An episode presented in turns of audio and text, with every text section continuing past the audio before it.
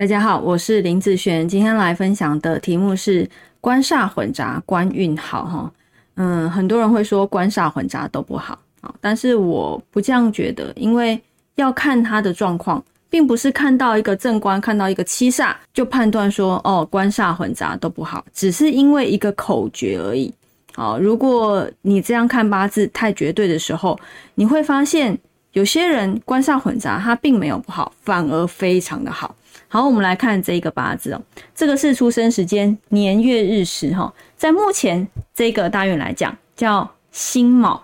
我们先来看他的官好了哈，因为我们今天讨论的是官煞的部分，他是一个土日主的人嘛，所以呢木会是他的官。好，那他的官来讲，天干有一个木，地支好的这个部分，以甲和寅来讲都是他的正官。好，那这个卯呢，就是他的七煞。好进入了这个辛卯七煞大运，很多人就会说：“哎，看到正官和七煞官煞混杂。”来，我们来看看它的流通的部分。以天干来讲，好甲己合、丙辛合；地支来说，好木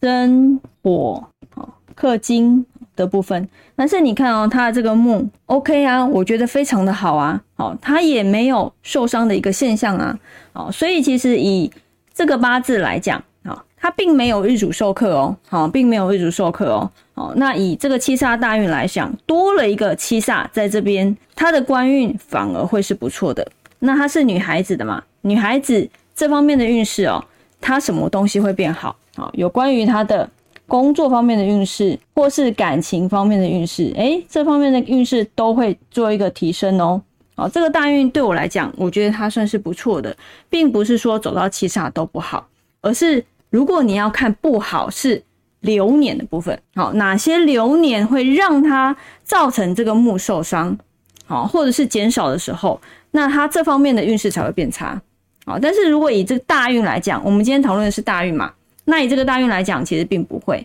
好，其实算是很不错的一个大运，好，比它上一柱的大运都还要再好哦。都还要再好，好，所以我看八字来说，并不是这么绝对啦，好，主要是看它，嗯，排列组合以及流通的一个状况，再来去做判断。好，那以上这个影片就分享给大家以及我的学生，我们下次见喽，拜拜。